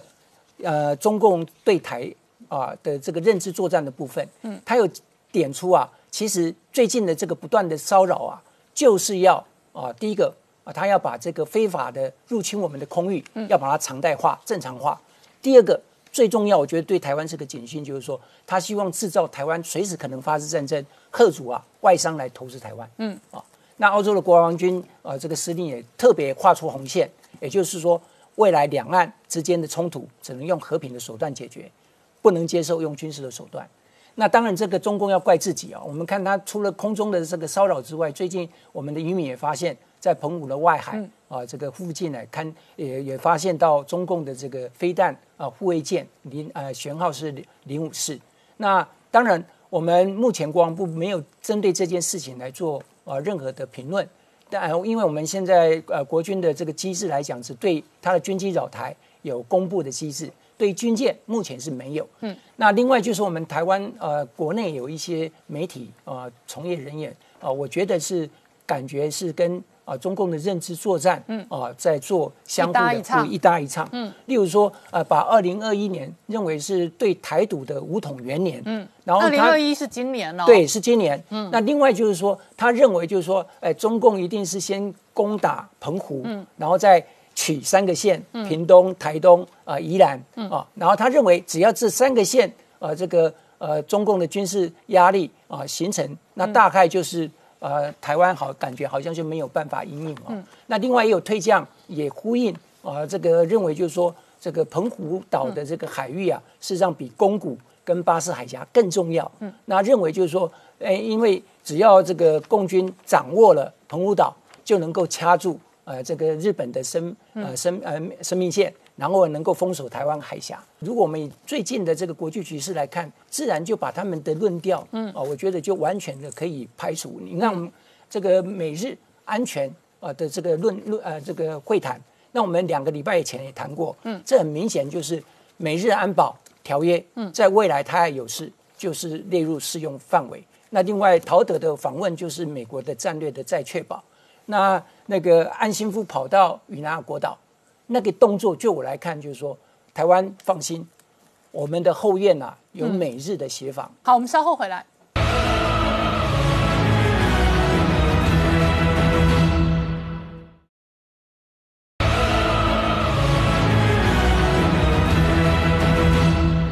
年代向前看的节目现场，我们今天聊的是五十二年来美日联合声明第一次纳入台湾跟台海。那同时呢，美日也要合作，要研发的是次世代的半导体。而在台湾呢，今天事实上台股大涨，再创历史新高，多头的攻坚部队在大型股、龙头中钢、中石化、航运股都有表现。但是电子股，特别是有中国成分的半导体股，事实上仍然笼罩空头的阴霾。那这一波连环爆的核心哦，焦点在两档股票，一档叫做金利科，今天仍然锁跌停，它波段最高点四月初六百一十五块钱，今天锁跌停锁在两百八十八块钱。月初买股票的人到今天为止已经直接腰斩，跌幅超过五成。然后今天市新盘中也逼近跌停。那月初呢？如果上个月买一千块的人，现在跌到四百多块，跌幅也是超过五成哦。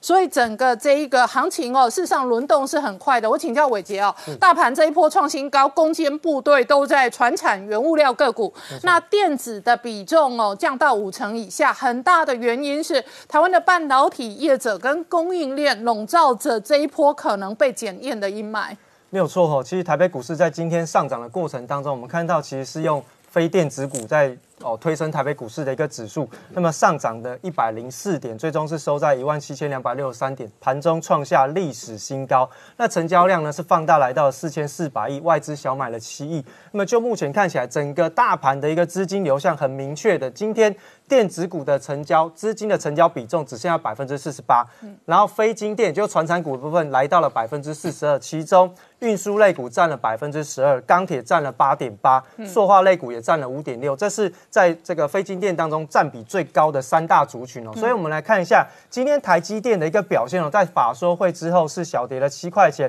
那么现在目前台积电的一个股价仍然是维持在季线以下，但比较危险是它有出现一个利多不涨的一个现象，上个礼拜五外资也出现了卖超的一个状况，那中钢呢今天是拉到了一个涨停板哦，三八点六五，四月份到现在为止中钢的涨幅已经接近了五十个百分点，从二十六块涨到。三十八点六五，今天的涨五成了，不到一个月，不到一个月的时间哈。那另外呢，在其他的钢铁股呢，受惠在美国的相关的大基建的大成钢，在四月份以来哈，也从三十一块涨到了四十六块，波段的涨幅也加近快五十个百分点。另外在中红的部分，今天也拉到了涨停板，那波段四月份以来从十九点五涨到三十四点七。大涨了超过七成以上的一个行情。另外呢，在星光钢的部分，今天虽然小涨了三趴哈，不过在波段四月份以来，也从三十九点五涨到了五十七块钱，波段涨幅也是来到了五十个百分点。所以其从钢铁股来看哦，基本上都不太像钢铁股，有点像是标股的一个形态。那今天事实上也多档钢铁股全面喷出喷涨停，没有错哈，这个都是一线二线就全面性的喷出大涨。另外呢，在塑化类股的部分，我们看到在二线的这个台剧集团，台剧今天是拉到涨停板，波段呢从四月份以来二十五点六涨到三十八点七五，涨幅超过五十个百分点。嗯另外呢，在国桥的部分，今天也是拉到了涨停板。四月份以来，二十七块半拉到三十二点六五，波段的涨幅是来到了百分之二十五。另外呢，一三一三的连成，这都是二线哦。那今天也是涨停板做收。另外，四月份以来，二十块半拉到二十九点二五。波段涨幅高达百分之四十哦，那所以呢，在整个呃塑化类股也是有全面喷出的一个现象。今天市场上的焦点就是在散装航运，因为在上个礼拜的 B D I 指数大涨了七个百分点，带动今天的这个散装航运出现了大涨。新兴呢，今天也是大涨收了涨停板，连续两天大涨，涨了百分之十六。万海呢，在今天的一个走势上面也拉到了涨停板，波段呢。四月份以来，从五十五点四拉到八十点六，涨幅接近快五十个百分点。另外呢，域名也是散装航运当中的一个大厂，今天呢也是拉到了涨停板，两天拉了二十一个百分点的一个涨幅。惠阳 KY 同样也是出现了两天性的大涨，两天涨了二十个百分点。所以其实就目前看起来，船产类股、运输、塑化跟钢铁是全面性的一个喷出大涨，显示呢到目前为止呢是在反映全球快速度的一个复苏当中。那到上半年之前看起来需求都还是非常非常的强劲。嗯，那今天事实上哦，这个半导体股还笼罩在金利科跟世新的阴霾哦。我请教宏这个宏达哦，宏达事实上是财讯的这个资深记者、副总编辑。那这一次包含了呃工研院的这一个独角兽，那最后转成中资也是您本人追踪的报道。然后金利科说不清楚的这些暧昧关系哦，也是你在追踪。那我们先看一下哦，这一次哦。呃，美国追杀的标的叫做中国飞腾。那台积电立刻砍这一个相关的四星的订单，但是四星的股价到今天为止已经跌幅超过五成了。那金利科在所跌停，它高点在六百一十五块，现在杀到两百八十八块，都还没有打开的迹象。那美国这一次出手，主要的原因是直接警告台湾半导体业者有一条明显的中国红线。对，所以我们要告诉投资人哦，不要以为国际地缘政治跟你没有关系哦。如果你在这个里面呢选错了标的哦，那可能是别人大赚你大赔的一个状况哦。怎么讲呢？美国其实已经表达的很清楚了。为什么？四月八号，《华盛顿邮报》刊出一个报道，就是特别直接点名哦，就是台湾的世新呢跟这个台积电哦，这个接受这个美国呃，他这个中国飞腾的这个委托。去替这个解放军生产晶片，然后那个晶片呢，到了四川去变成超级电脑的这个用的晶片之后，拿来设计这个这个叫做极音速武器哦。嗯，这个美华盛顿邮报的这个报道里面说，这个东西以后呢，就会拿来攻击美国的航空母舰跟这个台湾哦。所以呢，其实对这个这个台湾的供应链有点责难。同一天呢，这个美国的商务部啊就宣布说。哎，就要对这个呃七个中国公司啊进行这个制裁，所以我们才那个时候采访了一个这个台湾半导体公司的董事长，他他说非常的忧心啊，因为他说这两件事绝对不是巧合，对，这一定是这个呃这个呃同一套系统啊放出来的消息。所以目前这个投资圈里面有什么东西是下一个热点呢？就会是现在最热门的话题啊。所以这就可以连到下一件事情，就是哎没有在这个制裁名单的这个金利科哦。非常巧合的，我们刚刚提到四月八号这个关键日，在四月六号台湾时间四月六号的时候，金利科拉到最高点，从此之后开始就再也见不到这个涨了，全部都是绿的哦。嗯，那这个你这个问为什么啦？哎，他这个美国并没有制裁你，你为什么有这样子的一个利空呢？但是你过去去看哦，其实金利科在过去一年，在一年去年初的时候，还是一个股价二十四二十几块的公司哦。嗯。它在这个非常短的时间哦，涨了二十二十三倍。可是呢，这个公司过去七年，你去摊一个长的时间啊，它是一个七年亏损五年的一个公司哦。那它究竟凭什么呢？我们再进去去进一步追查，发现在一七年的时候，它还停留在四十纳米哦，它都生产的是这个工控的晶片。到一八一九年的时候，它突然大跃进哦，一个亏损公司每年突然花一亿多去投资这个 server 用的，比如 AI 加速晶片，然后这个高性能运算的晶片哦，然后这个这个在在都看起来好像不太像它的本业哦。结果我们再去看啊，就发现哎，金利科的这个客户哦，其实叫做中科瑞星哦，各位可以上这个中科瑞星的官网去看哦。在它的这个合作伙伴里面哦，这是打的很清楚，我们有红笔圈起来啊，这个。除了台积联电之外啊，就是这个上台湾的上柜公司金利科。对，那我们采访了解发现哦，因为中国其实非常缺乏这种叉八六的这个设计能力哦，所以呢，金利科是唯一可以完全跟美国没有关系，同时又可以拿得到这个台积电投片的这个。能量的这样的公司哦，所以呢，它在这一波的这个晋升当中哦，成为一个非常敏感的热点。嗯嗯，好，那所以金利科事实上呢，这个公司派也有所回应嘛，因为现在外界会点名它以及股票会跌都有原因的。我给观众朋友看，来，我们看金利科股价走势图哦。它四月初刚刚这一个宏达奖最高六百一十五块，今天杀到跌停，锁跌停二八八，直接股价跌幅五十多趴了。我看了一下金利科的财报，去年一整年，各位观众朋友，你们自己评评理，算算一本数学账。它去年一整年总共赚六千八百万，就是这间公司。那这间公司的大股东或者金主，只要卖一百五十张、一百二十张股票，就超过六千万。就是公司一整年搞了老半天，讲了一大堆故事，讲了一大堆题材，结果一整年的总获利才六千万。但是它股价炒到六百多块，他仓库里的股票拿一百多张来卖，就比他一年获利还要高。而且短线，而且其实这个公司的晋级其实不到十块哦。嗯。而且短线这个乖离这么多，其实它就是最大的利空啊。当它是刚刚这么高的位置的时候。但是我们还是，所以这个事情交易所应该出来查，金管会应该出来查，减掉单位应该出来查，这一些筹码在台湾内部的资金动向都可以追踪的。是，所以我们也直接去问了金利科啊，其实这个跟他进行了好几个小时，这个才在采访这个董事长哦。那其实他们有几个回应啊，第一个我们不断的追问说，哎，到底中科瑞星是不是你的客户？为什么你要不断的去投资这些伺服器用的？这个技术，原来你不是做这个的。他说确实是客户哦，但是是为了精进这个技术哦，所以呢，因为中科瑞芯愿意出钱哦，所以他才投入这个这个领域。而且呢，他说这个不是量产产品。那第二个回应哦，我们说，哎，股价这样暴涨暴跌，你这个背后到底有没有入资，还是你公司派结合这个那个入资在炒作？他说这个股价暴涨暴跌哦，欢迎减掉来调查。那至于所以减掉听到了，赶快主动侦办。他说对，赶快帮投资人、小散户套牢赔钱赔超过五成的人哦，这个伸张正义一下。他说不不清楚是不是有入资炒股了啊？这个公司说哎不了解啊，不清楚。那第三个就是说，哎，那你这过去这一两年呢，其实金立科中国题材哦，只要在这个群组里哦，很多赖里面都有都有相关的这个。这个耳语哦，这个耳语公式非常的强劲哦，但是金立科还是说，他们确实有中国客户，而且他们就是要帮中国的 PC 哦去做这个处理器晶片哦。那他就反问一个问题，哦说这个只要 Intel 能卖哦，那为什么我们不能卖哦？所以他们仍然说他们还是要还是会在台湾投片出货。那但是说他们会遵守法规哦。如果说的这个呃中科瑞芯被制裁了，他们或者是相关公司被制裁，就会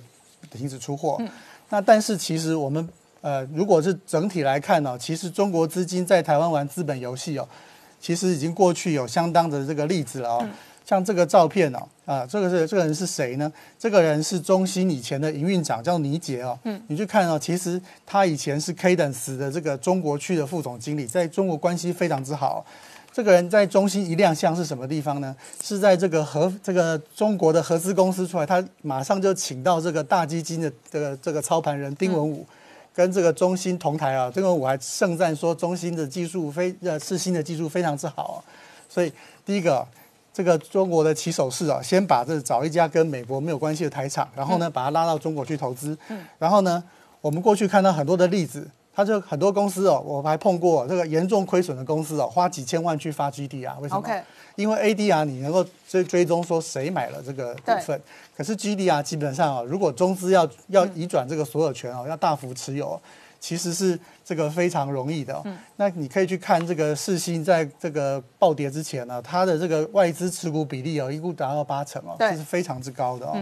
那第三个就是耳语公式哦，我们可以看这个赖群组里面啊，常常有很多各种中国故事哦，在里面流传哦。那其实很多都是哎，人家这个订单已经来了哦，然后呢，故事让你知道，然后最后一招是什么呢？哎。大家就会看到说，过去哎，怎么这这个过去表现不是很好的，然后呢，这个获利也不是特别高的公司，哎，股价一直涨，就警示啦，警示就揭露你的这个现在的营收获利一揭露，哎，其实哦都是创新高，为什么？因为其实人家这个。订单哦，跟这个股票都已经同时下下去了，所以呢，这个你会发现散户。说宏达这个很像过去台湾哦哦股票市场散户哦经常很熟悉的借壳上市。以前在台湾内资的借壳上市都是营建公司买一个壳，然后做业绩，然后做股票，然后最后就是卖股票赚的钱可能比那一个公司的一整年获利还要高。那只是现在资金改成中资，就是。我找一个壳合作，这个壳还帮我找台湾的代工厂下订单，拿到晶片，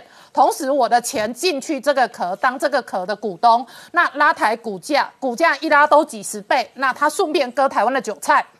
我其实补充一个故事啊，我有一个操盘手的朋友到中国去参访啊，他到一个国营公司哦，就发现二三十个每个都在操作台股哦，一个房间哦。说为什么？他说因为国家希望有拨经费下来，希望我们借钱哦。嗯。但是钱又没地方去，怎么办？就投资台股，反正他也有这个供应链在台湾。中国的国资企业，然后国营公司有操盘室，里头操盘人有二十多个，他盯台股的盘。对。那这样的台股的盘，它的持股组合里头，恐怕就有很多所谓中小型电子股。而且是那一种号称有转机的中小型电子股，那那种转机就会把几十块拉到几百块，甚至上千块。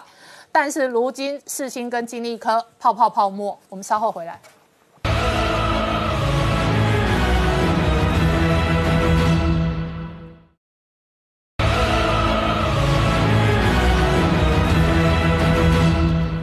年代向前看的节目现场，我们今天聊的是台股大盘今天在创历史新高，大盘多头攻坚总司令是中钢，中钢锁了跌停，一堆船产大型股跟进跌停，但是呢，电子股笼罩在金利科跟世新的中国新风暴的阴霾，包含了半导体的族群股价都有这一个相关的压力，这一个压力主要是来自于美国的去中国，而且去的越彻底的话，台湾注定有一些供应链或者电子公司可能受到影响，特别是它中国客户收入高的，恐怕都是这一轮厮杀当中有可能受到这一个波及的。那伟杰，所以半导体的政治新闻很重要。因为半导体的政治新闻决定了半导体的股价跟筹码后市，没有错哈。所以现在目前看起来，在半导体的供应链已经出现了一些普遍政治化的一个发展。那最明显的就是我们看到最近的四星事件跟台积电有一些相关联性，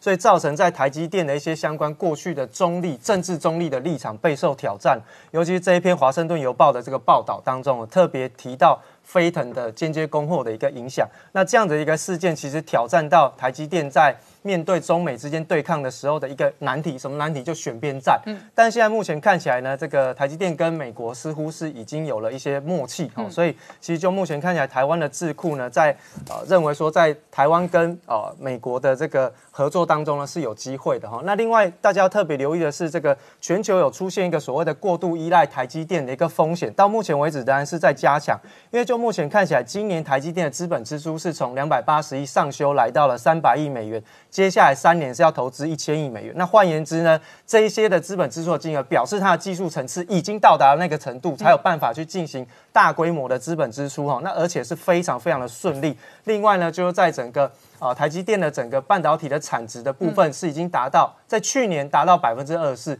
今年是有机会再创新高的一个行情哈，因为就目前看起来呢，这个台积电的一个先进制程呢，它占比十六纳米以下占比是百分之六十到七十，那成熟制程是百分之三十到四十，那到目前为止呢，贡献给台电营收仍然是持续不断的在创高当中。那我们看到，在台积电哦，目前面对整个飞腾的相关的问题的部分，它是积极的进行切割。但切割完之后，在韩国媒体又跳出来说，哎，这个对于三星的包袱越来越重。为什么？因为三星跟海力士其实在过去中国投产记忆体相关的大厂投的厂非常非常的多，导致于到目前为止呢，美国跟这个台湾在积极合作的同时呢，这个韩国的这些电子厂都不敢跳出来积极的说我要跟美国合作哦。那另外，我们就看到在 Intel 的部分呢，它也试出了一些相关的直缺跟这个机会哈。那这一次呢，最主要是想要扩大在台厂这一边第三方代工厂的一个合作机会，试出了一些相关的直缺，包含呢是以这个 IDM 二点零为主。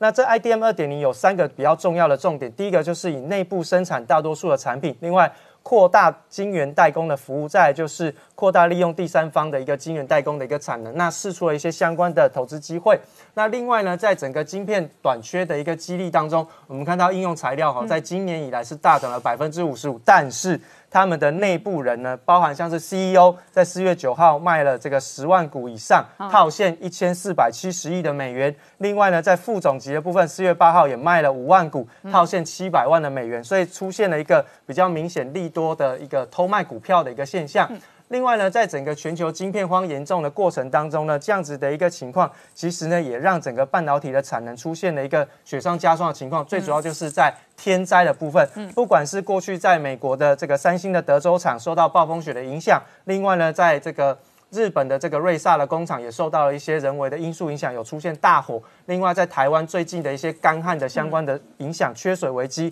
也会造成一些半导体产能的一些危机哈。所以，我打个岔，竹科的管理局的人是说，如果五五月底前哦，这个还继续的不下雨的话，台积电连台积电都可能被迫减产。没有错哈，所以其实就目前看起来，整个台湾哦，面对到缺水危机的时候，下半年可能会有一些比较高的不确定性因素存在。那再来就是我们看到，在全球高度依赖台湾的同时呢，我们看到其实台湾跟南韩是两个国家是高度依赖半导体晶片出口的一个国家，包含像是以台。啊、台股为例的话，台湾在电子元件销售的出口成长的占比是占到百分之七十五，也就是说有很多的我们的 GDP 的成长率里面有百分之七十五是来自于晶片的出口。那这个其实对于台湾来说，就是名副其实的半导体的一个科技岛了哈。但是呢，这个未来哈还是要特别留意一下这个过度依赖晶片的一个风险，因为它挤压到其他产业的一个资源配置哈。那我们再看到，在抢不到台湾晶片，中国的企业呢开始出现了一些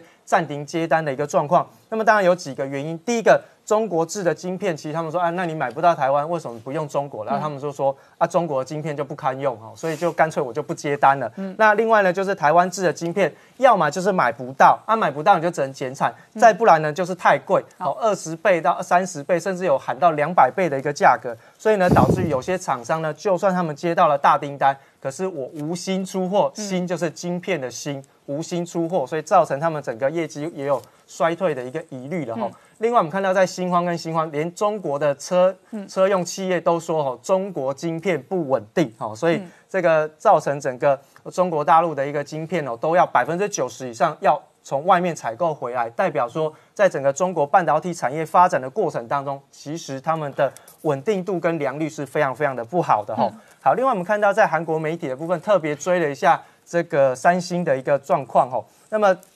三星其实在过去在记忆体的这个领域当中，这个美光其实是比较大的一个竞争对手。那我们看到在三星过去的这个市占率当中，从二零一六年的百分之四十八下滑到去年只剩下百分之四十三，遭受到美光技术领先突破的一个发表的产品哦，这个代表说三星的技术已经落后。另外呢，它量产的十纳米的一个呃制程也已经领先了三星，所以代表说，如果再加上美光未来是并购日本的铠侠成功，三星的压力非常非常的大。嗯，我们看到在国内的部分哦，最近国内比较关注的一件事情就是，到底台湾会不会纳入这个汇率操纵国的名单？那虽然说我们是符合美国财政部的操纵国名单的条件，但是他说这一次暂不纳入哈，闪可过去。看在晶片的份上，对对对，闪过去，好，要要有大家要有合作，所以就把你哦这个剔除在外啊，列入观察名单就好了哈。那所以，我我想在整个美国的部分，虽然它还是特别提到新台币太便宜，但是央行还是有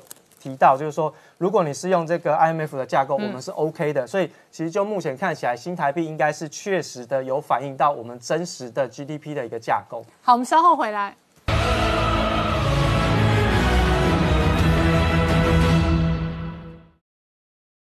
Hello，我是陈宁官，拜托大家支持唯一官方频道《年代向前看》，赶快按订阅哦。